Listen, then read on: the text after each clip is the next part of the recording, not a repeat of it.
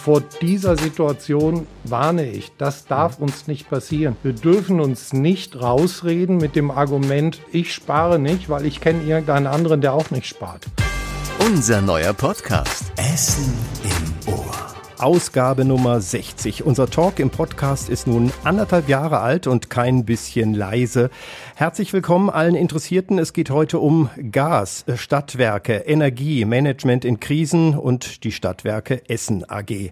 Dr. Peter Schäfer ist Vorsitzender des Vorstands der Stadtwerke Essen. Guten Tag, Herr Schäfer. Guten Tag, Herr Pflug. Auf einer Skala von eins bis zehn, wie bewerten Sie die Energielage in Essen jetzt ganz aktuell? Zehn heißt ganz sicher, alles kein Problem, kann nichts passieren. Und eins heißt, wir kommen in eine große Mangellage, es wird für uns alle sehr hart. Ich glaube, wenn ich die Frage so zusammenfassend beantworten soll, würde ich uns bei einer zwei, zwei bis drei einschätzen. Also es wird hart. Äh, es ist aber nicht so hart, dass wir nichts mehr unternehmen können. Wir können auch noch ein bisschen differenzieren zwischen der Versorgungssicherheit auf der einen Seite und der Preissituation auf der anderen Seite. Die Preissituation wird für uns alle sehr anspruchsvoll, sehr schwierig, es wird sehr teuer, um das so zu sagen. Und bei der Versorgungssicherheit werden wir noch unterscheiden müssen zwischen der Versorgungssicherheit der Industrie, und des Gewerbes auf der einen Seite, das sind die sogenannten nicht geschützten Kunden, und der Privatkunden, Krankenhäuser, Altenheime etc., der geschützten Kunden. Da ist die Versorgungssicherheit heute bei den geschützten Kunden noch etwas besser. Bei den Industriekunden können wir Stand heute leider überhaupt nicht ausschließen, dass wir da im kommenden Winter zu Abschaltungen kommen, dass also ein Kunde kein Gas mehr bekommt, obwohl er es vorher eingekauft hat, auch bezahlen würde. Er würde dann abgeschaltet werden mit den entsprechenden Konsequenzen für sein Unternehmen. Eine ganz schwierige Situation. Mhm. Aber da gibt es noch einen Unterschied zwischen den Privatkunden und den Industrie- und Gewerbekunden. Wir werden das gleich ein bisschen auseinandernehmen. Und ähm, aber die Tendenz, das wird schon ein schwieriger Winter, das höre ich da raus. Das gucken wir uns an. Äh, gefühlt, Herr Dr. Schäfer, wie viele Interviews haben Sie zu dem Thema schon gegeben? Also in jedem Fall deutlich mehr als in den vergangenen acht Jahren, seitdem ich bei den Stadtwerken als Vorstand arbeiten darf. Ähm, es ist aus meiner Sicht äh, wichtig, jetzt Stellung zu beziehen, auch zu erklären und auch deutlich zu machen, wo noch unsere Handlungsoptionen sind, auch Mut zu machen, dass wir eben nicht ganz machtlos sind, aber doch auch äh, Realitätsbewusstsein zu schaffen, dass die Situation in den nächsten zwei Jahren wahrscheinlich, vielleicht drei Jahren, doch für uns alle sehr schwer werden wird. Soweit eine erste Einschätzung. Wir sprechen gleich vertieft über das Thema, versprochen. Äh, vorher aber wie immer weise ich euch an den Lautsprechern und Kopfhörern auf äh, alle unsere Podcasts hin. Von Elvis Eifel bis Heimspiel, von Redebedarf jede Woche neu bis der Tag in fünf Minuten, jeden Abend neu mit den Nachrichten des Tages. Ihr findet Podcasts für jeden Geschmack. Bei Essen im Ohr, das ist dieser Podcast, gibt's ja schon Jetzt 59, äh, heute dann 60 Ausgaben bisher. Da haben wir den Ordnungsdezernenten genauso zu Gast gehabt wie die 257ers. Es waren Bischof, Doc Caro und äh, schon zwei RWE-Trainer bei uns. Ich hoffe, es werden nicht noch mehr in kurzer Zeit. Ja, heute wie gesagt Dr. Peter Schäfer und da geht's wie immer erstmal mit dem Kennenlernen los.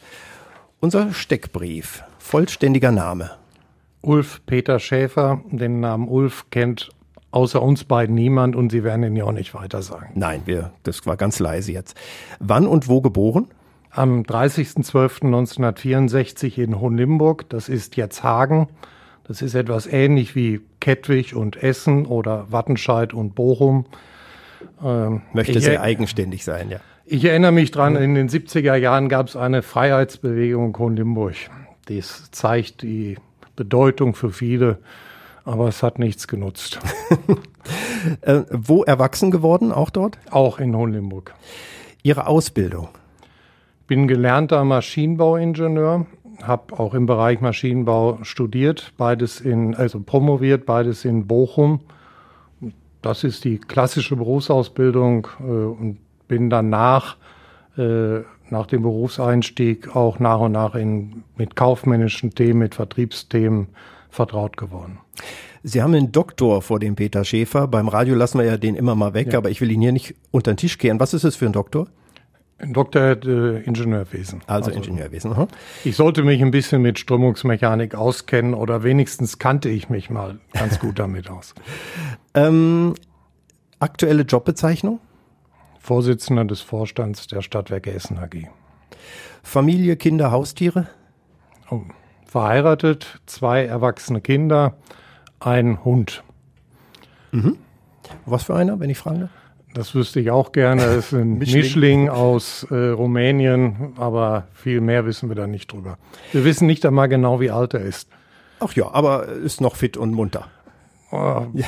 Er ist noch munter, ja. Fit ist er nicht mehr. Ähm, Lieblingsbestellung im Restaurant? Ja, wenn es ein gutes Restaurant ist, esse ich gerne Fisch. Ihr liebster Ort im Ruhrgebiet? Der Badener See. Hobby? Ähm, als ich noch etwas fitter war, bin ich gerne gelaufen. Ähm, heute gehe ich lieber golfen. Ach, ist aber auch schon. Sie sehen aber fit und schlank aus, also so, ja. so gesehen. Ähm, Ihre bevorzugte Fernsehsendung? Hm. Muss ich Sie enttäuschen? Ich gucke tatsächlich sehr selten. Wenn ich was regelmäßig Tagesschau. gucke, da bin ich meist noch nicht zu Hause. Äh, ich, dann gucke ich den Tatort am Sonntagabend. Ah, gut, da können wir uns dann doch noch zum Kaminfeuer ja, ja, versammeln. Äh, liebstes Urlaubsziel? Boah. Das muss ich drüber nachdenken. Mehr also, Berge, mehr See oder so? Äh, nee, lieber Küste. Ja. Also wir waren jetzt in Südspanien, das war sehr schön und ich denke, da waren wir auch nicht zum letzten Mal. So, zwei schwere habe ich noch. Ihre größte Stärke? Die lassen wir einfach mal weg. Hm. Ihr größtes Laster? Laster. Oh. Können wir das auch als Schwäche umschreiben? Laster würde ich jetzt dann über meinen Alkoholkonsum Auskunft geben müssen. Das tue ich nicht so gerne. Äh, schneiden wir äh, natürlich. Ähm, ja, Schwäche geht auch. Ja, ich glaube, ich bin nicht sehr stark im Smalltalk-Bereich. Also eigentlich bin ich da eine echte Niete. Ich äh, habe ein entsetzlich schlechtes Namensgedächtnis. Und wenn Sie noch einen dritten Punkt brauchen, man sagt mir nach, ich bin ein ziemlicher Orientierungstrottel. Also da gibt es, äh, es gibt sicher Leute, die das besser können. Also ich muss das entkräften. Sie haben hierher gefunden, Dr. Ja. Schäfer. Wir haben eben schon gesmalltalkt kurz äh, ja. vor der Sendung und ähm, das dritte habe ich schon wieder vergessen. Also es kann nicht so schlimm gewesen sein. Okay. Ähm, jetzt noch Entscheidungsfragen quasi zum Ankreuzen. Äh, Frühaufsteher oder Langschläfer? Frühaufsteher. Äh, privat lieber Hemd oder lieber T-Shirt? T-Shirt. Lieber Klassik oder lieber, lieber Rock oder Pop? Klassik. Äh, lieber Kaffee oder lieber Tee? Beides, aber im Zweifel lieber Kaffee. So, das nächste haben Sie schon beantwortet. Lieber Tennis oder lieber Golf? Da habe ich Golf rausgehört. Äh, was haben Sie für ein Handicap? 13. Mhm. Für die Profis. Lieber E-Auto oder lieber Benziner? Wenn ich könnte, lieber E-Auto sicher. Hm, geht mir genauso. Lieber ein Film oder lieber ein Buch? Lieber ein Buch. Lieber Fleisch oder lieber Gemüse? Inzwischen lieber Gemüse. Äh, oh, jetzt wird's nochmal. Dortmund oder Schalke? Dortmund. Das kam eindeutig. Äh, lieber Energy Drink oder lieber Energy Riegel? Nehme ich beides nicht. Sie haben die Energy auch woanders und damit ja. sind wir durch den Smalltalk durch. Wunderbar. Und, ja, und kommen wirklich zur Energie, Herr Schäfer. Äh, Energie ist ja das Thema in diesem Herbst. Eine Gasmangellage droht. Es kommt wegen der gestoppten russischen Gaslieferungen nicht genug rein. Wir verbrauchen also zu viel für das, was da jetzt reinkommt. Denn bis vor einigen Monaten lieferte Russland mehr als die Hälfte des Gases, das wir in Deutschland verbrauchen. Das muss man sich vorstellen. Und inzwischen kommt da kaum noch was an. Über Nord Stream 1 schickt äh, Herr Putin ja nichts oder gibt technische Gründe vor oder es kommt nur ganz wenig. Bevor wir auf die Reaktion von Politik und Energieversorgern eingehen, Herr Dr. Schäfer, wie kann ich mir das eigentlich vorstellen, wenn das Gas ausgeht? Beim Wasserhahn wird der Strahl dünner und dann tropft es nur noch. Und beim Gas äh, bleiben dann die Heizungen aus? Ja, beim Gas ist die Situation tatsächlich ein bisschen anders. Mhm. Äh, ich versuche das erstmal von der, von der Physik zu erklären. Wenn Sie in einem, sagen wir es mal ganz einfach, Sie haben einen Wasserschlauch und spritzen hinten raus und vorne kommt nichts mehr rein. Dann geht das eine Weile gut und irgendwann kommt hinten nichts mehr raus. Ist er leer gelaufen, ja. So, beim Gas ist es ein bisschen anders, weil da ist äh, Volumen in dem erhöhten Druck, durch den erhöhten Druck gespeichert. Da hat man ein bisschen mehr Zeit, aber wenn wir dauerhaft mehr verbrauchen, als eingespeist wird, wir haben jetzt noch ein paar Gasspeicher, die uns dabei helfen, dann würde das System irgendwann leer laufen. Und das Gassystem darf nicht leer laufen, weil wir dann ein Gas-Luft-Gemisch in den Leitungen hätten. Gas-Luft-Gemisch kann explosiv sein und das ist dann schnell sehr gefährlich. Und damit das nicht passiert, würden wir bei Unterschreiten einer Mindestdruckgrenze schlicht abschalten. Dann gäbe es kein Gas mehr. Jetzt stelle ich mir das so vor, Sie haben da so einen Führerstand und da sind lauter Anzeigen und die zeigen an, ob noch genug Gasdruck da ist, oder? Gibt es da irgendwelche Warnlampen, die angehen? Ja, Sie können sich das noch viel einfacher vorstellen, wenn Sie in Ihren, Ihre Heizung anschauen und äh, da ist ein, ein Druckventil drin. Wenn der Druck vor dem Brenner nicht hoch genug ist, fällt dieses Ventil und die Heizung geht aus. Und so ist es bei eigentlich jeder Gasanlage, so sollte es wenigstens sein. Und wenn wir in diese Situation kämen und wir müssen wirklich alles dafür tun, dass das nicht passiert, dann würden einfach sämtliche Gasgeräte automatisch abgeschaltet werden. Das Problem etwas anders als bei der Stromversorgung. Man kann das dann nicht so schnell wieder anschalten. Mhm. Also wenn wir wirklich in die Situation kämen, dass wir hier ganze Stadtteile vom Netz nehmen müssten, wie gesagt, es ist nicht sehr wahrscheinlich, hm. aber auch nicht ganz auszuschließen. Dann würde es mehrere Monate wahrscheinlich dauern, bis wir wieder in einem regulären Betrieb wären. Da also anders als beim hm. Stromblackout, es geht nicht irgendwann das Licht wieder an und alles ist gut, sondern diese Situation muss für dich unbedingt vermieden werden. Da bräuchte man Handwerker, die dann auch genau. äh, womöglich an den einzelnen Heizungs Geräten genau, man wieder. muss in jedes äh, Haus gehen, ja. Ja, ähm, aber im Moment ist noch alles stabil. Also Sie ja, beobachten das ja, dass äh das ist, ist noch sehr stabil und in die Situation, dass wir äh, Stadtteile abschalten, äh, da sind wir noch nicht. Gleichwohl äh, beschäftigen wir uns mit dem Thema und versuchen uns auch darauf vorzubereiten, auch wenn wir nicht glauben, dass es aus heutiger Sicht sehr wahrscheinlich ist. Sie haben ja vor der Aufzeichnung schon gesagt, wir können über drei Reaktionen der Energiewirtschaft reden. Also neue Gasquellen wie das LNG zum Beispiel, ja. können wir gleich mal gucken. Dann andere Energieträger wie Kohleverstromung oder wo mhm. kann Energie noch wieder hergestellt werden, Stadtgas. Und zuletzt natürlich das, äh, wozu auch die Politik ja aufruft, Energiesparen. Lassen Sie uns mal damit beginnen, weil das, glaube ich, was Wesentliches ist, ja. wo wir alle was machen können. Da gab es ja auch schon zahlreiche Tipps, ähm, das weiß ich ja, äh, kurzer Duschen oder solche Dinge, Wasser genau. abstellen, wenn man genau. sich äh, einseift und so. Sind das auch die, die Tipps, die Sie haben oder was würden Sie sagen jetzt mal als Stadtwerke Essen, wie kann man am besten sparen? Ja, im Sommer war ja nicht viel mehr äh, zu machen, weil wir ja die Heizung in der Regel aus hatten. Mhm. Nur äh, wenn wir den nächsten Winter betrachten, geht der Großteil des Erdgases in den Privathaushalten eben nicht in die Warmwasseraufbereitung, sondern in die Heizung. Und da äh, ist auch der größte, das größte Einsparpotenzial. Lassen Sie mich mal ein Beispiel nehmen, wenn Sie eine drei oder vier Zimmer Wohnung haben und jedes Zimmer auf 22 oder 23 Grad beheizen. Und das ist der Normalzustand. Und würden sich jetzt umentscheiden und sagen, ich heize nur noch die Küche und den Wohnraum, also mhm. vielleicht noch die Hälfte der Wohnfläche oder zwei Drittel der Wohnfläche, wie auch immer, und gehe da auf 18 Grad runter und in den restlichen Räumen auf die reine Frostsicherung, dann würde man, wenn man das durchhält, grobe Schätzung 30 bis 40 Prozent seines Gasbedarfs einsparen können. Das schafft man aber nicht mit reiner Willenskraft. Dafür muss man sich auch anders anziehen. Ja, wenn man sich aber Grad, anders anzieht, selbst wenn wir uns bemühen würden, es wird niemandem gelingen, bei 18 Grad zu erfrieren. Äh, das stimmt, aber es müssen alle mitmachen. Ne? Also jetzt in ja. einer Mietwohnung, wenn der über mir ordentlich heizt und der unter mir, dann ist es genauso paradox. Ähm, zumindest kann ich dann sparen, dann, dann heizen die für mich mit. Wenn die beide nicht heizen, dann friere ich ganz schnell, dann darf ich nicht zu weit runterdrehen. Jetzt mal so gesehen. Ja, da bin ich ja ein bisschen abhängig, dass alle mitmachen. Ja, das ist richtig. Aber Sie sprechen da einen ganz wichtigen Punkt an. Das ist ja auch der Hauptgrund, warum wir jetzt miteinander reden. Es müssen eben nach Möglichkeit alle von der Notwendigkeit zu sparen überzeugt sein. Ich versuche mal ein Beispiel, auch wenn das vielleicht in der Parallelität jetzt nicht so ganz gelungen ist, aber mir ist schlicht kein besseres eingefallen. Wenn wir uns vorstellen würden, wir wären in einer Situation, wo wir Wasser sparen müssen. Also irgendwo auf dem Planeten könnte das ja mal der Fall sein, bei uns im Moment nicht, ist mhm. gar nicht das Thema. Und wir würden davon ausgehen, jeder Mensch hätte am Tag etwa 100 Liter Wasser zur Verfügung und wir würden sagen, ab morgen nur noch 50 Liter. Mhm.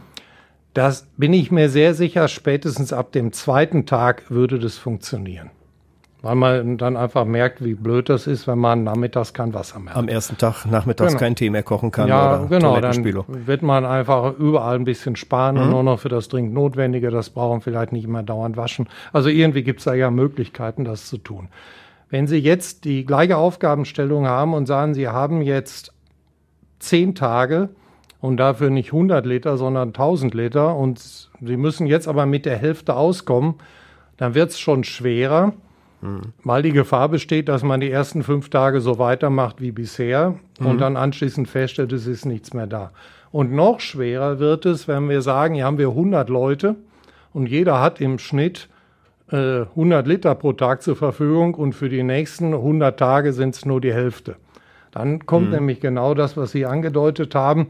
Wenn man dann nicht sehr starkes Bewusstsein dafür schafft, dass das wirklich notwendig ist, besteht die Gefahr, dass jeder sich auf den anderen verlässt und nach etwa der Hälfte der Zeit oder etwas später nichts mehr da ist. Und vor dieser Situation warne ich, das darf mhm. uns nicht passieren. Wir dürfen uns nicht rausreden mit dem Argument, die anderen sollen was ja, tun. Ja. Ich lasse bei mir warm, weil Herr Kaschubke wird schon sparen, der ist ja eh äh, knauserig, das reicht doch schon. Und ja, no, noch schlimmer ist, ich spare nicht, weil ich kenne irgendeinen anderen, der auch nicht spart. Ja. Wir müssen uns das klar machen, es wird ganz bestimmt Leute geben, die nicht mitmachen. Mhm. Trotzdem ist das kein Grund dafür, selber nicht doch mitzumachen. Und diese, diese, über, diese, dieses Bewusstsein versuche ich zu schaffen. Da ist so ein Podcast ganz gut geeignet, weil man da etwas mehr Zeit hat, mhm. das zu erklären. Aber äh, wenn auch nur ein Teil der Zuhörer das glauben würde, dass es wirklich ernst gemeint ist und dass da auch gar keiner versucht, irgendwie einen über den Tisch zu ziehen, dass da auch keine Verschwörung hintersteckt, sondern dass wir jetzt einfach in einer Situation sind, wo wir weniger Gas zur Verfügung haben und mit dem geringeren Gas einfach auskommen müssen und deswegen sparen müssen. Viel komplizierter ist es gar nicht. Mhm. Dann hat sich das alles schon gelohnt. Also, dass der Mensch etwas tut, was längerfristig Nutzen hat, das ist ja immer ein bisschen schwer, ne? Ja. wie Sie sagen, das einzuteilen und zu gucken, dass das nicht andere machen. Ähm, wenn es kleinere Schritte sind, wenn ich sage, naja, wenn ich jetzt 18 Grad zu kühl finde oder ich habe vielleicht äh, kranke Mutter, kranken Bruder, die, äh, die schnell friert, 19 Grad reichen vielleicht auch, dann wäre es ja auch schon mal ein Schritt, ja, ja. so gesehen. Also die, jeder kleine Schritt zählt, so würde ich das auch übersetzen. Aber ja, natürlich. Äh, natürlich ich würde auch die 18 Grad nicht in jeder Situation äh, empfehlen, aber bei jemandem, der einigermaßen gesund ist, der einen Pullover zu Hause hat, sich dicke Socken anziehen kann, der sollte es wirklich mal probieren. Das geht schon. Also ich habe zu meiner Frau schon gesagt, wir geben das Wohnzimmer auf und die Küche. Die werden wir nicht mehr beheizen. Von daher, wir haben andere Räume, die kleiner sind und die ja. sich schneller heizen lassen ja. und man kann die Türen zumachen, dann geht es so. Wir wissen das ja auch von unseren Großeltern schon im Grunde genommen. Der eine oder andere hat sich erzählen lassen, wie man dann eben sich um den Ofen versammelt hat in ja. einem beheizten Raum, maximal einen zweiten mhm. äh, und dort dann für muckelige Wärme gesorgt hat. Die einzige Sorge, die meine Frau zum Beispiel auch hätte, ist, was ist denn mit den Räumen, wenn die zu kalt werden, dann bildet sich Schimmel. Also ich muss schon auf mein Haus aufpassen. Ja, das Argument wird oft gebracht, äh, und mit der Frostsicherung passiert das jetzt nicht so schnell, aber tatsächlich muss man da einfach abwägen, äh, was jetzt wichtiger ist. Wenn Sie jetzt mal im Worst Case Sie tatsächlich wir stellen uns jetzt vor, wir haben die Krise überstanden, sind im Jahr 2025 und in irgendeiner Ecke in Ihrem Badezimmer entdecken Sie Schimmel. Dann liegt das daran, dass Sie vorher Gas gespart haben. Das mhm. stimmt. Aber den Schimmel kriegen Sie auch wieder weg. Ja. Ich will das Problem ja, ja. nicht kleinreden und es ist sicher auch so, wenn man das übertreibt, kann Schimmel entstehen. Aber in der Abwägung, wenn wir uns einfach vorstellen, dass es auch passieren kann, dass wir vielleicht am Ende des Winters sonst gar kein Gas mehr zur Verfügung haben, ist Schimmel vielleicht doch das kleinere Problem. Hauptsache frostfrei halten, weil wenn die Leitungen platzen, dann ja. haben wir auch nichts davon und das dann können die Stadtwerke auch kein Wasser mehr liefern. Nein, also das ist einfach äh, erstmal ja. ähm, der Punkt. Äh, beim Sparen, wo wir da sind, so jeder kann sparen, aber bekommt ja nicht irgendein Zeichen, wenn er eine bestimmte Gasmenge verbraucht hat. Das geht ja auch leider nicht. Also ein Stromzähler, da kann ich eher schon mal schneller was abgucken. Ich habe so auch einen Gaszähler, aber der piept ja nicht, wenn ich so hm. und so viel Kubikmeter habe. Da kann man nichts machen. Da können die Stadtwerke auch nichts runterdrosseln. Das geht, das geht ja nicht und das ist ja auch nicht Nein, erlaubt. Ich, also ich bin davon überzeugt, am meisten erreicht man, wenn äh, die Mehrheit der Gasverbraucher von der Notwendigkeit Gas zu sparen überzeugt sind. Können Sie eigentlich noch was machen, jetzt äh, zum Beispiel am Leitungsnetz, dass man da noch mehr abdichtet oder Nein. irgendwas abschaltet oder so, dass, dass da nichts entweicht? Nein. So? Nein, das Einzige, was wir machen, ist, dass wir selber in unseren Räumen mit der Temperatur auch runtergehen. Also bei unseren äh, Verwaltungsgebäuden werden wir im Winter auch auf 18 Grad heizen, jetzt im Sommer war auch nicht ganz angenehm, haben wir die Klimaanlage weitestgehend abgestellt, um auch da Energie zu sparen. Das ist ja häufig, kommt mhm. der Strom ja auch aus dem Gas. Äh, aber das ansonsten die Leckagen im Stadtsystem sind wirklich sehr gering und die, die es noch gäbe, würden wir auch nicht so schnell finden. Wenn wir irgendwo wüssten, dass wir eine Gasleckage hätten, würden wir die auch schließen, ohne dass wir in einer Gasmangellage sind. Wo Sie es angesprochen haben, Strom sparen hilft ja auch. Ne? Also ja. das äh, können Sie machen, können Sie also auch empfehlen, äh, dass man es ja. mitmacht. Es, es lohnt sich vermutlich nicht, jetzt ein äh, oder zwei Heizlüfter zu kaufen und an, die, an das Stromnetz zu schließen. Na, wenn man jetzt über Lohn spricht, wenn man, es sind zwei Punkte, die wir da erwähnen sollten. Zum einen ist der Strom ja auch sehr teuer geworden. Er ja. war, äh, der Strompreis liegt ja ohnehin immer schon etwa um den, lag immer um den Faktor vier bis fünf oberhalb vom Gaspreis. Und wenn man jetzt seine Wohnung mit einem Heizlüfter beheizen würde und weiß auch, der Strompreis ist von vielleicht 50 Cent pro Kilowattstunde, 30 Cent auf 50 Cent gestiegen, ich kenne aber da die Details nicht äh, so genau, äh, dann kann man sich schon vorstellen, wie teuer das wird, wenn man noch daran sich erinnert, dass der Gaspreis früher bei sieben Cent pro Kilowattstunde lag. Das ist also schon ein sehr teures Vergnügen. Und der zweite Punkt, den man auch nicht außer Acht lassen darf, wenn wirklich sehr viele Leute äh, jetzt mit elektrischen Heizlüftern versuchen, gegen die Krise anzugehen, dann werden die äh, Stromleitungen das irgendwann nicht schaffen. Dann fliegen die Sicherungen raus, dann kann es passieren, ob jetzt in der Straße oder im Ort oder nur in dem Haus selbst, dass es da zu einem Blackout kommt. Also das ist ein, ein Stromausfall, so dass wir jetzt nicht empfehlen können, äh, diese Heizsaison großflächig mit äh, Heizlüftern zu bestreiten. Über Blackout haben wir mit dem Ordnungsdezernenten schon gesprochen. Das hat auch noch andere Ursachen, aber lassen wir das Thema Strom noch mal einen Moment beiseite, auch wenn es damit zu tun hat. Wenn man Gas verstromen muss, dann fehlt auch das Gas. Von daher äh, Energie mhm. äh, nützt uns auch. Und wir wissen, dass es eine Mangellage geben kann, wenn jetzt aus Russland weiterhin kein Gas kommt. Wenn wir weiterhin die Industrie läuft auf Hochtouren. Im Moment sieht es wirtschaftlich ja noch so aus, dass mhm. eben doch einiges läuft. Oder haben die schon runtergefahren? Ja, die sind schon runtergegangen. Ja? Die Industrie ist schon runtergegangen. Also das, was wir bisher an Einsparungen im Sommer gesehen haben, ist überwiegend auf die Industrie zurückzuführen. Und dort auch deswegen, weil das Gas jetzt so teuer geworden ist. Aber lassen Sie mich einmal noch beim mhm. Strom die Ursache-Wirkungskette richtig ja. aufziehen. Der, das Stromsystem war ja nicht gefährdet. Äh, und es wäre auch nicht gefährdet, wenn jetzt die drei Atomkraftwerke rausgehen. Die Gefährdung kommt daher, dass wir weniger Gas haben und jetzt überlegen, ob wir nicht das eine oder andere Gaskraftwerk vom Netz nehmen können, um die Gasvorräte damit zu schonen. Das heißt, also, wenn wir Strom sparen, sparen wir auch Gas. Weil weniger Gaskraftwerke. Ja, so auch wenn wir Strom sparen, müssen wir weniger Gas verstromen und dann hilft das auch wieder. Also anfangs wurde das Problem also das Stromproblem noch nicht so richtig erkannt, aber mit einer zunehmenden Verschärfung bei der Gasversorgung können wir auch in ein Stromproblem kommen. Auf der Preissituation, auf der preislichen Ebene haben wir das ja schon. Die Strompreise sind auch wirklich dramatisch gestiegen, ja. wenn ich in dem Thema nicht ganz so sattelfest bin. Aber die preislichen Effekte sieht man schon. Das ist auch der Grund, warum die Industrie ihre Produktion äh, reduziert hat, weil sich das teilweise nicht mehr lohnt. Äh, aber die Ursache für den Preisanstieg im Strom ist dem Gasmangel zu suchen. Es gibt den kleinen Handwerker, der mit Gas meinetwegen seine Backöfen äh, heizt und so, der es merkt, vor allem am Preis. Das mhm. ist sicher auch ein Wirtschaftsproblem. Und es gibt die großen Industrien, wo sie sagen, die sparen schon, müssen sie ja eben auch finanziell sehen. Die größten Verbraucher, das sind eben, es gibt ja noch Industrien wie die Aluhütte und so, die, die wahnsinnig ja. viel Strom verbrauchen und ja. Gasverbraucher, da haben sie auch einige im Auge. Ja, der, die Aluhütte verbraucht im Wesentlichen sehr viel Strom, auch ja. Gas, aber der, der die größte Menge liegt doch beim Strom. Wir haben im Gas aber auch äh, einige Industrieunternehmen in der Stadt, die sehr viel Gas verbrauchen, aber äh, das wäre mir eigentlich angenehmer. Also wir reden nicht gerne über hm. Äh, Dritte, wenn die vielleicht nicht möchten, dass wir sagen, wie viel Energie die verbrauchen. Da bitte ich um Verständnis.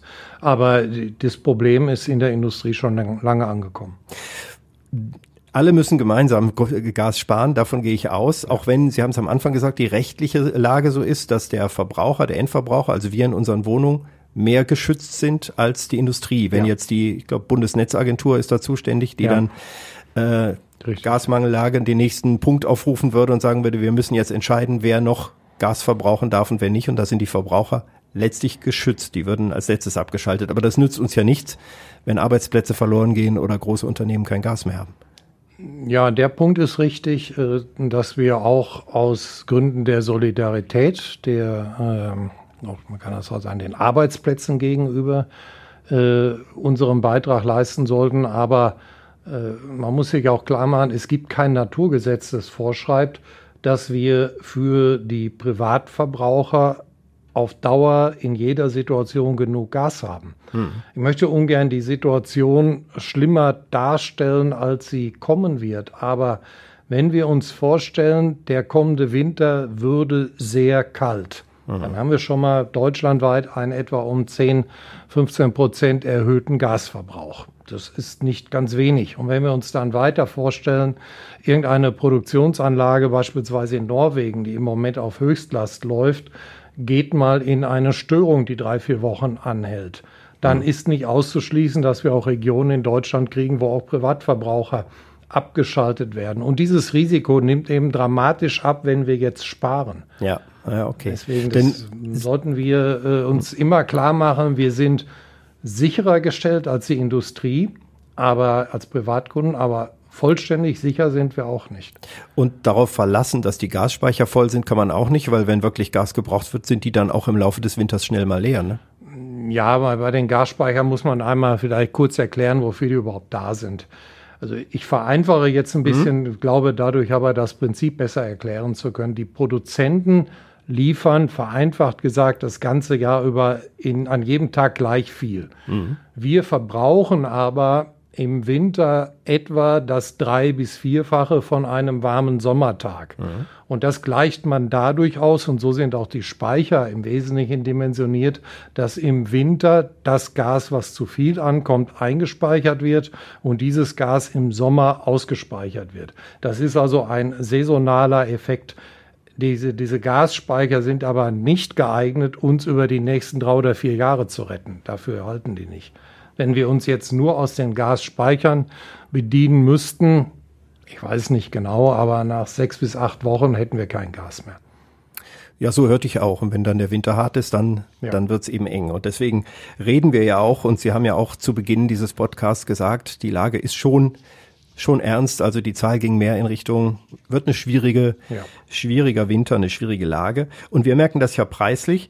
Ähm, da kriegen Sie sicher, wie auch sonst, aus Sorge vor der Gasversorgung viele, viele Anrufe. Haben Sie die äh, Telefon-Hotline verstärkt? Ich kann mir vorstellen, dass viele Kunden der Stadtwerke äh, auch anrufen und sagen, was ist denn jetzt, was kann ich noch tun? Also ich meine, wir haben die verstärkt. Wir versuchen auch unsere äh, Kolleginnen und Kollegen in den Callcentern jetzt verstärkt zu schulen, weil natürlich auch viele äh, Leute in großer Sorge anrufen und da muss man auch mit umgehen können.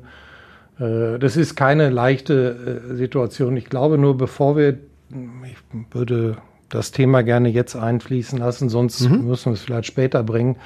Sie hatten eingangs gesagt, dass wir jetzt LNG-Terminals versuchen zu nutzen. Mhm. Das zeigt dann auch den, direkt den Weg aus der Krise raus. Wir können jetzt mal vereinfacht annehmen, dass uns russisches Erdgas in Zukunft nicht mehr zur Verfügung steht. Und selbst wenn wir weiter sparen, werden wir zusätzliche Quellen brauchen. Mhm. Die Gasproduzenten, die sich über Pipelines, die über Pipelines liefern, die sind alle schon in maximaler Produktion. Es das gibt aber Norwegen oder Norwegen, Niederlande, Holland ja, im ja, mhm. ja. Und dann gibt es weitere äh, Lieferländer, die wir nutzen könnten, die aber sehr weit weg sind, wie Katar in Nordafrika oder auch in Nordamerika, die große Erdgasvorkommen haben. Dieses Gas wird aber nicht über Pipelines geliefert, sondern über äh, Flüssiggasschiffe. Da also wird Liquid es, irgendwie, ich kann die Abkürzung LNG. Natural Gas heißt das, also LNG. verflüssigtes mhm. Erdgas. Es mhm. ist dann also keine Flüssigkeit mehr, sondern ist ähm, in einer, äh, kein, kein Gas mehr, sondern ist in der Flüssigphase. Mhm. Dafür muss das sehr kalt gemacht werden. Das ist ein verfahrenstechnisch aufwendiger Prozess. Dann kommt das also quasi als kalte Flüssigkeit bei uns an und muss dann wieder regasifiziert werden. Mhm. Vergasen sagen wir nicht so gerne, aber es muss wieder in die Gasphase umgewandelt werden. Und diese Prozesse, auch der weite Transport mit den Schiffen und die Terminals, machen erst einmal das äh, Flüssigerdgas etwas teurer. Deswegen haben wir es auch in der Vergangenheit nicht genutzt. Aber um das nutzen zu können, brauchen wir auch in Deutschland oder im, in Europa zusätzliche Flüssiggasterminals, wo eben diese Schiffe anlanden können und wo das Gas dann wieder, das verflüssigte Erdgas wieder in die Gasphase gebracht wird.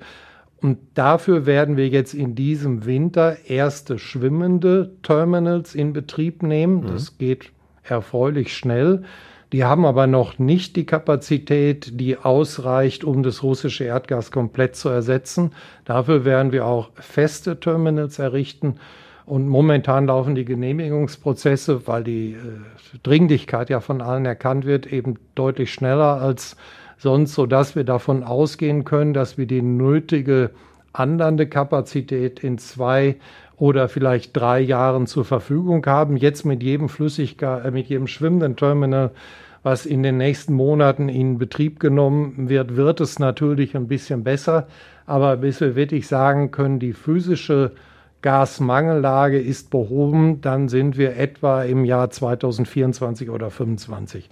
Das heißt, wir haben eine lange Zeit vor uns, zwei oder drei Jahre, aber die ist trotzdem endlich. Und für diese Zeit müssen wir auch mit sehr hohen Gaspreisen rechnen. Das ist nicht schön, aber das gehört zur Wahrheit dazu. Und dann wird es auch wieder sich beruhigen, wenn wir auch wahrscheinlich nicht wieder auf das alte Preisniveau kommen werden, was wir vor der Krise, also 2020 beispielsweise hatten. Naja, wir haben profitiert, dass wir von Russland günstiges Gas bekommen haben. Ähm, das ist Vergangenheit. Das wird sicher so nicht mehr kommen. Und diese Abhängigkeit will, glaube ich, auch keiner mehr. Ähm, über LNG sprechen wir gleich noch, wenn Sie sagen, die Gaspreise werden jetzt höher. Das muss man erstmal alles besorgen und das Gas auf den Märkten äh, besorgen. Und der Preis ist ja wahnsinnig gestiegen. Mich interessiert natürlich immer, was steht auf meiner Rechnung am Schluss, denn sonst sehe ich ja da Horrorzahlen. Und ich habe gesehen, Sie haben auch äh, einen Zettel mit ganz vielen Zahlen mitgenommen, die ich natürlich nicht deuten kann. Aber wenn Sie mal so grob sagen, Sie können ja nicht äh, prognostizieren genau, wie teuer das Gas ja. wird, aber man weiß, glaube ich, schon so zwei, dreifach wird es wahrscheinlich mindestens ja. mit der Rechnung. Ne? Okay, bevor ich in den Zahlenfriedhof einsteige, ja. lassen wir noch eine Sache äh, vorweg sagen. Ich meine, es wäre schon wünschenswert, vielleicht nicht mit der Putin-Regierung, aber einer Nachfolgeregierung, wenn wir das Verhältnis zu äh, Russland irgendwann auch wieder in normale Bahn lenken, weil wir Erdgas, Erdgas ist kein Energieträger, der Zukunft, weil er nicht CO2-frei ist, aber ist ein Energieträger, den wir in den nächsten 20 Jahren noch brauchen werden. Und äh, ja, Putin führt ja sein Amt schon sehr lange aus, aber bis 2045 wird das vermutlich rein gesundheitlich nicht schaffen, sodass wir, ich die Hoffnung noch nicht aufgeben möchte, dass sich das Verhältnis auch wieder beruhigt und wir irgendwann auch wieder im vernünftigen Maß Teilmengen aus äh, Russland werden beziehen können. Jetzt müssen wir uns aber darauf einstellen, tatsächlich von Russland unabhängig zu werden. Man will ja auch nicht von, um da einzuhaken, von LNG, diesen Gaslieferungen abhängig werden. Es wäre ja genauso doof. Abgesehen davon gibt es ja auch Kritiker, die sagen, da ist ja auch Fracking-Gas und das wollten wir ja eigentlich nicht. Also man ersetzt ein Problem vielleicht auch mit dem anderen. Ja, wir wollten auch eigentlich nicht so viel Kohlekraftwerke ja. laufen lassen und so richtig begeistert ist auch niemand, wenn wir darüber nachdenken, die Atomkraftwerke weiterlaufen zu lassen. Jetzt müssen wir wirklich abwägen, äh, was ist weniger schlimm und in dieser Abwägung laufen jetzt eben Kraftwerke, von denen wir eigentlich dachten, dass wir sie nicht mehr brauchen würden. Aber das gehört eben zu einer Krisenbewältigung dazu. Ich habe Sie auch verstanden, wir werden das weniger brauchen, wenn wir alle sparen. Ja, also genau. diese unangenehmen ja. Quellen, die wir eigentlich gar nicht wollten. Ja, und der, die Klimaproblematik hört ja nicht auf, bloß weil wir in einer Gaskrise sind. Das heißt, wir, wir beschädigen unsere Umwelt, unser Klima jetzt deutlich stärker, als es vor der Krise der Fall war. Also auch deswegen wäre es nicht ganz schlecht. Wir kommen da irgendwann wieder raus. Bevor wir zu erneuerbaren Energien und anderen Quellen kommen, äh, die Zahlen. Also ja. äh, der Gaspreis wird steigen. Äh, das wissen wir, ist ja schon gestiegen. Also wenn ich jetzt äh, aktuell ist er schon auf einem Niveau, das wahrscheinlich schon einiges höher ist als vor einem Jahr zum Beispiel. Ja. Vielleicht damit es nicht zu kompliziert wird, ja. wir gucken uns einmal an, wie waren die Gaspreise 2021, 2020, also hm. vor der Krise. Und welchen Gaspreis erwarten wir im nächsten Jahr? Jetzt sind wir in so einer Zwischenphase.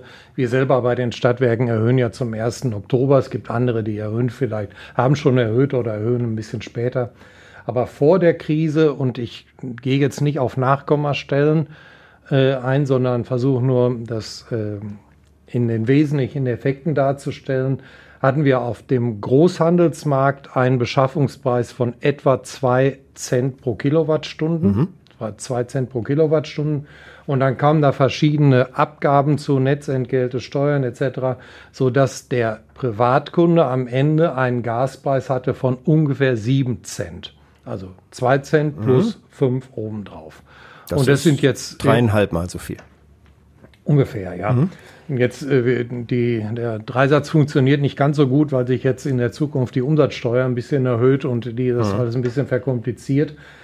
Äh, jetzt im Jahr 2023 haben wir noch als Stadtwerke Essen noch Mengen in unserem Portfolio, die wir in der Vergangenheit beschafft haben, als es noch nicht so teuer mhm. war, aber auch Mengen, die wir jetzt beschaffen müssen. Also wenn an dem Großhandelsmarkt der Preis früher bei zwei Cent stand, steht er heute bei etwa 20 oder 21 Cent. Oh. Wir hatten einen Mischpreis, weil wir eben noch Mengen, also ich nenne das mal Altmengen, die wir früher gekauft haben, äh, kontrahiert haben, also vertraglich äh, fixiert haben. Äh, da kommen wir jetzt auf einen Durchschnittspreis von etwa 10 Cent und die 10 Cent jetzt mit Gasumlage und reduzierter Umsatzsteuer, wenn wir jetzt einfach mal auf das Endergebnis kommen, dann landen wir bei etwa 18 Cent pro Kilowattstunde.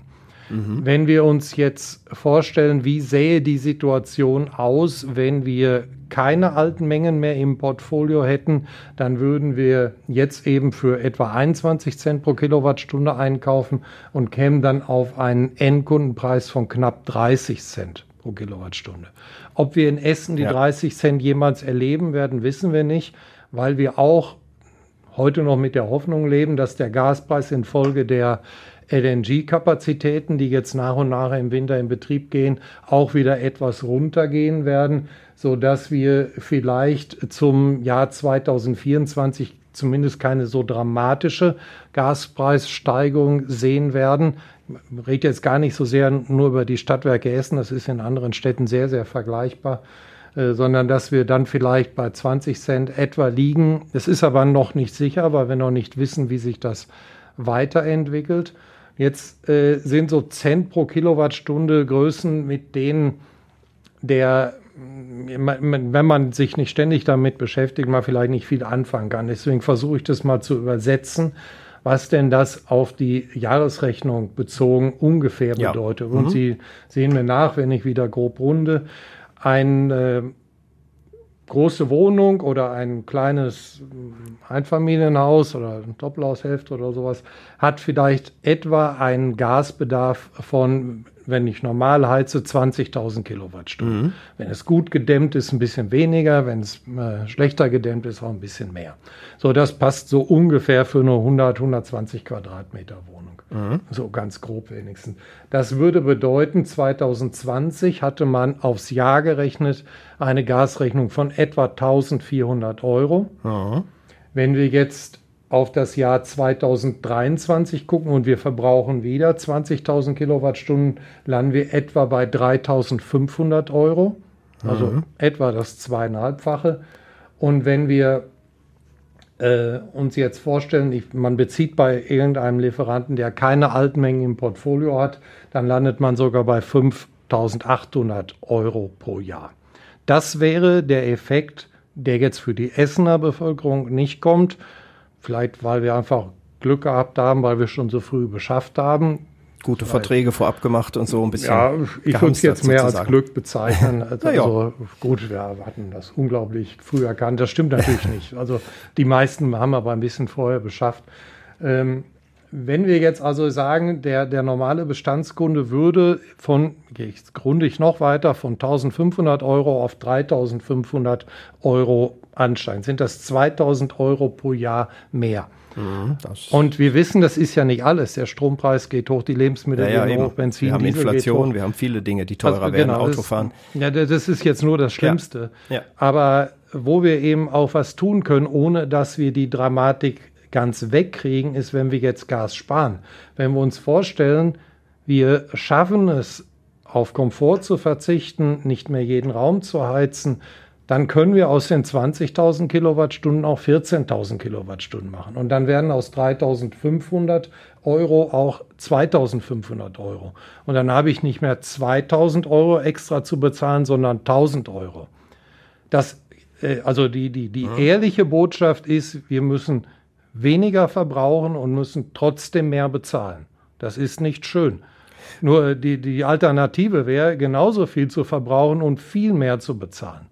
Es, es ist trotzdem so, also hier ist jetzt schon die reduzierte Mehrwertsteuer eingerechnet, Umsatzsteuer, ähm, dass viele Leute da große Schwierigkeiten mit haben werden, 1000 Euro im Jahr mehr aufzubringen. Deswegen gibt es ja auch dieses Entlastungspaket, gibt es vielleicht noch mhm. weitere Pakete, die sind aber alle nicht dazu geeignet, das Problem wegzunehmen. Man kann das Problem immer nur reduzieren. Mhm. Und diese ganzen Bausteine, die es gibt, die wird man nutzen müssen. Das ist keine schöne Situation, aber äh, wir müssen eben versuchen, oder ich bemühe mich wenigstens, sie so gut es geht zu erklären. Äh, deswegen habe ich Sie auch mal sprechen lassen und mich äh, in die Zahlen eigentlich, ich habe so meine Rechnung vor Augen und Quadratmetergröße und so. Mhm. Ähm, das ist ja nun wirklich so, dass mancher da schon über seine Grenzen geht. Sie haben es ja selbst gesagt, es wird vieles teurer. Ich richte das Mikrofon also, ja so. Sie, Sie sind zu den, zu den Zahlen ein bisschen vom Mikrofon tatsächlich, weil da, da ist wirklich ein Zettelchen, wo diese ganzen ähm, Kilowattstunden und so stehen. Das ist, ähm, das kenne ich immer, wenn ich das einmal im Jahr alles aufschreibe und dann fange ich an zu rechnen. Ähm, wie ist das denn bei denjenigen, die ihre Rechnung nicht gut zahlen können? Das werden Sie ja auch erleben, dass es eben bei Strom, aber jetzt auch bei Gas womöglich säumige Zahler gibt? Sind Sie da großzügiger oder wie gehen Sie damit um? Wie können Sie damit umgehen? Sie werden ja das Gas nicht direkt abschalten.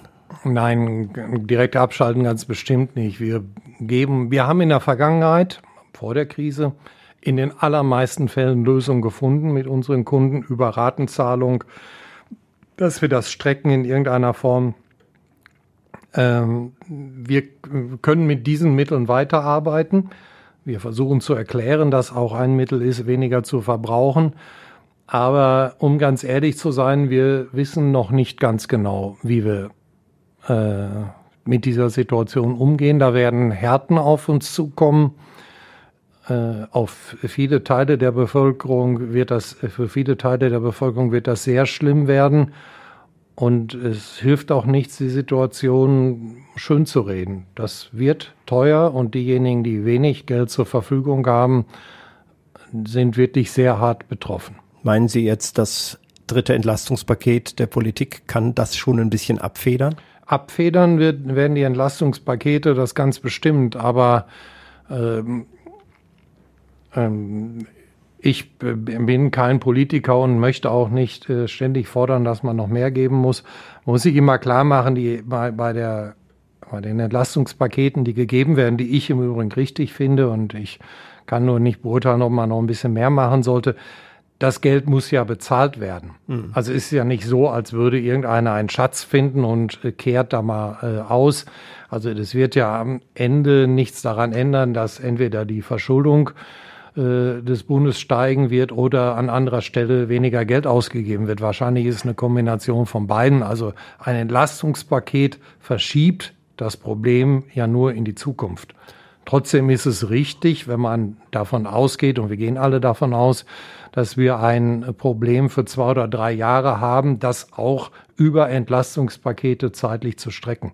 Mit der Politik sind Sie ja sowieso in Kontakt. Da werden Sie wahrscheinlich ähnliche Vorträge auch halten. Es gibt ja auch so einen Krisenstab Gasmangellage oder die Stadt Essen formiert sich da. Ja. Da sind Sie wahrscheinlich auch regelmäßig und werden so die die Lage mit besprechen und die ist ja auch jede Woche neu, wenn man guckt, was kommt da gerade aus ja. Russland, wie weit sind die LNG-Terminals, was gibt's ansonsten auf dem Energiemarkt, mhm. was machen die Preise.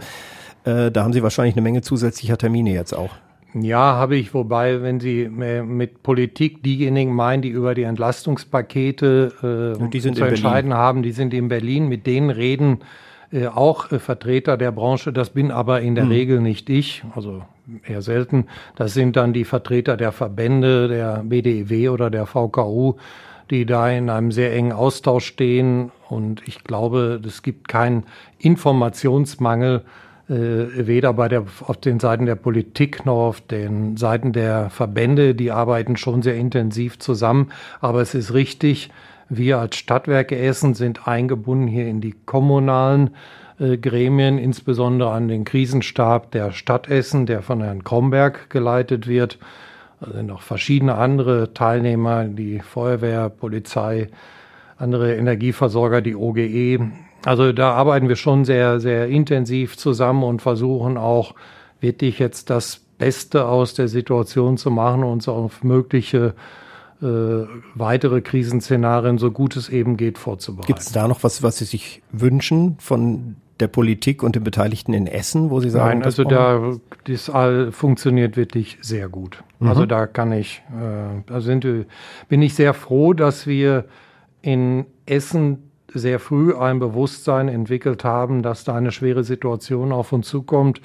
Nach meinem Eindruck sind wir da deutlich weiter als viele andere Städte. Haben Sie da Kontakt zu äh, anderen Stadtwerken und anderen äh, Stadtvertretern? Ja, das schon. kriegen Sie schon mit, ja. Und bin, Sie müssen keine nennen, aber. Nein, äh, tue ich auch nicht. Aber nicht jede Stadt und jedes Stadtwerk nimmt das Problem gleich ernst, um das mal so sehr diplomatisch auszudrücken. Sie nehmen es ernst in Essen, sonst wären wir jetzt auch nicht hier. Hm, wir haben über LNG und die Hoffnung geredet, dass das Gas, das aus Russland jetzt nicht kommt, ersetzt werden kann, dass wir da zumindest wieder was kriegen. Wie ist das sonst? Gibt es andere alternative Energiequellen? Ich habe auf meinem Zettel noch Wasserstoff oder ja. sowas.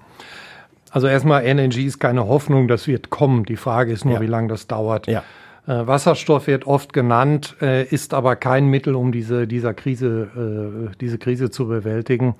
Wasserstoff wird perspektivisch, ist ja ein Thema, was in den letzten Monaten sehr häufig auch genannt wurde, als äh, CO2-freier Energieträger genannt. Die Herstellung ist dann so, dass man erneuerbaren Strom aus der Photovoltaik oder der Windenergie nimmt und damit eine Elektrolyseanlage betreibt.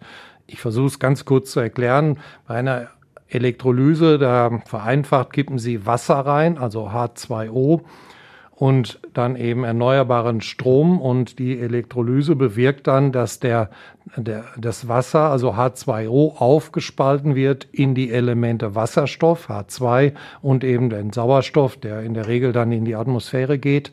Und dieser Wasserstoff ist sehr energiehaltig, spart also Energie und kann dann anschließend, indem er beispielsweise in einer Brennstoffzelle oder auch in einer einem anderen Verbrennungsprozess wieder zu Wasser wird, gibt ein Teil dieser Energie frei. Das ist ein etwas verlustbehafteter Prozess, aber so funktioniert das. Wenn ich jetzt Wasserstoff haben will, baue ich erstmal Strom. Und wir mhm. haben ja schon festgestellt, wir haben einen Strommangel. Das heißt, im Moment ist das keine gute Idee. Da müssen Sie jetzt viele Energie äh, einsetzen. Die Alternative wäre eigentlich noch unsinniger. Man kann auch Wasserstoff herstellen, indem man über eine Dampfreformierung Erdgas, das ist überwiegend CH4, also ein Kohlenstoffatom, vier Wasserstoffatome, aufspaltet in Wasserstoff und Kohlendioxid.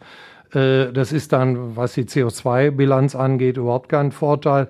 Aber ein verlustbehafteter Prozess, da hole ich also aus 10 Kilowattstunden Erdgas 7 Kilowattstunden Wasserstoff raus um den dann zu verbrennen, das wäre eine reine Energievernichtung. Also da muss man schon überlegen, Wasserstoff ist ein Thema für die mittelfristige Zukunft, sehr ja. wichtig, muss man dran arbeiten, aber macht so richtig Sinn auch nur, wenn man ihn über die Elektrolyse aus erneuerbarem Strom herstellt, da wir im Moment eine Stromknappheit haben und die Stromknappheit ja ursächlich auf die Gasknappheit zurückzuführen ist, ist Wasserstoff kein Mittel, um dieser Krise zu be äh, begegnen. Wenn wir jetzt kurzfristig Erdgas ersetzen wollen, ist es tatsächlich schwierig.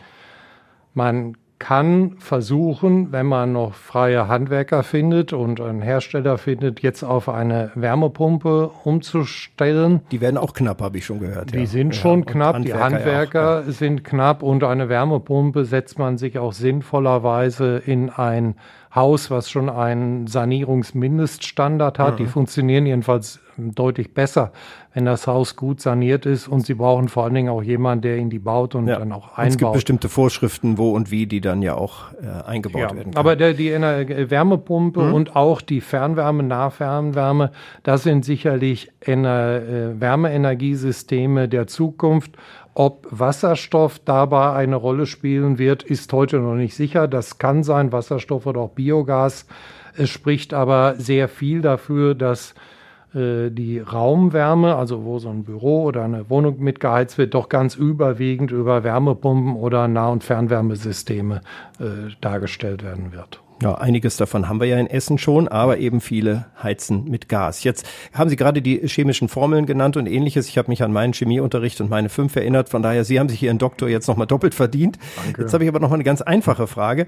Äh, was halten Sie denn davon, wenn jeder sein eigenes Solarkraftwerk auf dem Balkon baut, also sozusagen eine dezentrale Energieversorgung? Hilft das auch? Es gibt ja jetzt ganz viele Angebote, dass man sich da so ein bisschen selbst äh, seine seine Batterien füllen kann oder? Also Photovoltaik und Windenergie auszubauen halte ich in jedem Fall für richtig. Ob jetzt das Solarkraftwerk auf dem Balkon uns entscheidend weiterhilft, ist äh, kann ich jetzt nicht abschließend beantworten. Ich mache mir das mal leicht. Wenn das eine gute Idee wäre, dann hätten sicherlich schon viele getan und da es kaum einer macht, wird es wahrscheinlich keine so ganz gute Idee sein. Ich höre es öfter, aber ich glaube, die Stadtwerke Essen sind noch nicht bedroht. Dass Nein, wir, wir würden Energie überhaupt nicht bedroht sein. Wir sehen uns ja auch, äh, wir sehen ja auch diese Energiewende gar nicht als Bedrohung an. Also viel wichtiger als die Frage, ob es den Stadtwerken gut geht, ist ja die Frage, ob wir die Energiewende hinkriegen. Ja. Wir müssen ja eher danach fragen, wie wir die Energie Energiewende unterstützen können und nicht danach fragen, was die Energiewende tun kann, damit es uns gut geht. Da ist ja, die Reihenfolge ist ja falsch. Mir geht's gut, wenn wir noch mal ein bisschen äh, Smalltalk machen. Oh je. Ja, ja. Äh, die, die Kurzsatzrunde. Da kommen mhm. wir auch zu, zur Energiewende indirekt noch mal. Ich ja. fange einen Satz an und Sie bringen ihn zu Ende. Gut. Und so haben wir noch ein paar, paar Themen mit drin. Ähm, morgens am Arbeitsplatz beginne ich als erstes mit einer Tasse Kaffee. Wenn ich mit Wirtschaftsminister Habeck mal einen Abend Zeit hätte, dann würde ich ihn bestätigen in dem, was er getan hat. Wenn ich auf Tagungen bin, dann am liebsten in Städten wie Hamburg oder Berlin. Oh. Wenn ich mal was zu lachen haben muss, dann dann warte ich aufs Wochenende. Auch schön. Als Vorstandsvorsitzender eines Energieversorgers spüre ich die meiste Verantwortung immer dann, wenn Probleme entstehen. Das 9-Euro-Ticket in diesem Sommer war für mich nicht relevant. Ich habe es nicht genutzt. Äh, Rot, ich weiß Borussia Dortmund, aber Rot-Weiß Essen in der dritten Liga bedeutet für die Stadt? Ganz offensichtlich, dass viele großen Anteil an dem sportlichen Erfolg nehmen. Nach einem anstrengenden Tag kann ich nur abschalten, wenn ich entweder ein gutes Buch habe, mich mit Freunden treffe oder ein bisschen Sport machen kann. Die Stadtwerke Essen sind für viele Straßenbaustellen äh, zuständig, denn Straßenbaustellen? Ja, ich, ich habe nun, was soll ich jetzt ergänzen? Das stimmt. Und es ist auch gut so, weil wir ja eine Infrastruktur instand halten müssen, die äh, eben auch älter wird. Das ist das, was ich auf dem Punkt habe. Das ist nämlich meine Überleitung. Äh, viele Baustellen, da steht sozusagen das Label Stadtwerke Essen drauf. Wir sind ja bei Radio Essen auch immer dran zu erklären, da ja. wird noch so lange hm. gebaut hm. und so. Das sind dann oft auch Gasleitungen oder auch Ab Wasser die oder großen, Strom? Was ist das? Die großen Baustellen, das sind überwiegend Arbeiten an unserem Abwassersystem, also an den großen Kanälen. Eine große Baustelle ist meistens aus den, von dann arbeiten wir an Abwasserkanälen. Man hat immer das Gefühl, es sind sehr viele Baustellen, aber war schon immer. Sie, Sie bauen und hantieren immer irgendwo. Wir machen im Moment auch mehr als in der Vergangenheit. Das liegt aber auch an der Altersstruktur der Leitung. Es sind eben viele Leitungen genau jetzt dran. Es sind viele gerade Kanäle in der Nachkriegszeit gebaut worden. Da waren die Materialien nicht so gut, wie sie beispielsweise in der Vorkriegszeit noch waren und die jetzt mal etwas umgangssprachlich, äh, fallen leider langsam alle auseinander. Deswegen ist da gerade bei den großen Kanälen jetzt ein ziemlicher Stau, der abgearbeitet werden muss. Ich will gar nicht das äh, kleinreden für die Betroffenen an den äh, Baustellen ist das immer ein Riesenproblem, aber unsere Altkanzlerin hätte da wahrscheinlich den Begriff alternativlos bemüht. Ja, äh, kaputte Leitungen sind auch keine Alternative. Ähm, äh, aber klappt das, wenn Sie mehr Baustellen haben oder viele im Moment? Wie sieht es mit dem Fachkräftemangel aus? Kommen Sie da zurecht oder merken Sie das auch? Wir kommen bisher noch zurecht, wissen aber, dass es den gibt. Also wir müssen auch ein bisschen unterscheiden. Äh, die Baustellen selber werden überwacht und geleitet, in der Regel von Mitarbeitern der Stadtwerke. Die Leute, die dann aber wirklich vor Ort den Erdaushub machen und die Leitung verlegen. Das sind meistens Dienstleister. Das ist heute schwieriger, die zu finden als in der Vergangenheit. Bisher ist es uns immer noch gelungen. Es ist allerdings auch teurer geworden als in der Vergangenheit. Es mag damit zusammenhängen, dass in den letzten Jahren auch viel Glasfaser verlegt wurde und das sind ja doch sehr verwandte Tätigkeiten. Aber das ist schon im Moment ein knappes Gut. Ja, wir haben ja schon festgestellt, alles wird teurer. Und wie ist das mit äh, den Lieferketten, die auch unterbrochen waren, also Materialmangel oder so? Merken Sie das? Äh, wir haben es bisher immer noch hingekriegt. Das kann aber hin und wieder auch zu einer verzögerten Baustellenbearbeitung führen. Das ist dann natürlich besonders ärgerlich, wenn es nicht weitergeht. Äh, es ist in der Regel nicht so, dass wir dann irgendwie auf einer Betriebsfeier sind und es deswegen nicht machen, sondern es ist aber eher die Ausnahme, dass wir wegen Materialmangel äh, verzögerte oder verlängerte Baustellenzeiten haben. Haben wir was vergessen, was wir über die Stadtwerke Essen noch sagen sollten? Ich glaube, die Stadtwerke Essen sind nach wie vor ein ganz guter Arbeitgeber. Das erkennen wir auch daran, dass wir trotz des Fachkräftemangels bisher immer noch sehr gute äh, Bewerberzahlen haben. Wir haben auch immer noch sehr gute, sehr motivierte Auszubildende, die wir einstellen. Und ich glaube, dass wir im Moment als Unternehmen trotz der großen Herausforderungen noch ganz ordentlich aufgestellt sind. In der Rüttenscheider Straße kann man sie finden. Dr. Peter Schäfer, der Vorstandsvorsitzende der Stadtwerke Essen, zu Gast bei uns im Podcast Essen im Ohr. Ich gebe Ihnen gleich noch das Schlusswort. Sie können sagen, was Sie wollen. Sie haben das letzte Wort. Äh, danke erstmal fürs Kommen. Ähm, und äh, ich sage vorher nochmal die Erinnerung, wer sich beschweren oder mitreden will, melde sich gern unter podcast.radioessen.de. Mein Name ist Christian Pflug und ich habe wieder, muss ich sagen, viel gelernt heute. Nicht alle Zahlen habe ich mir merken können.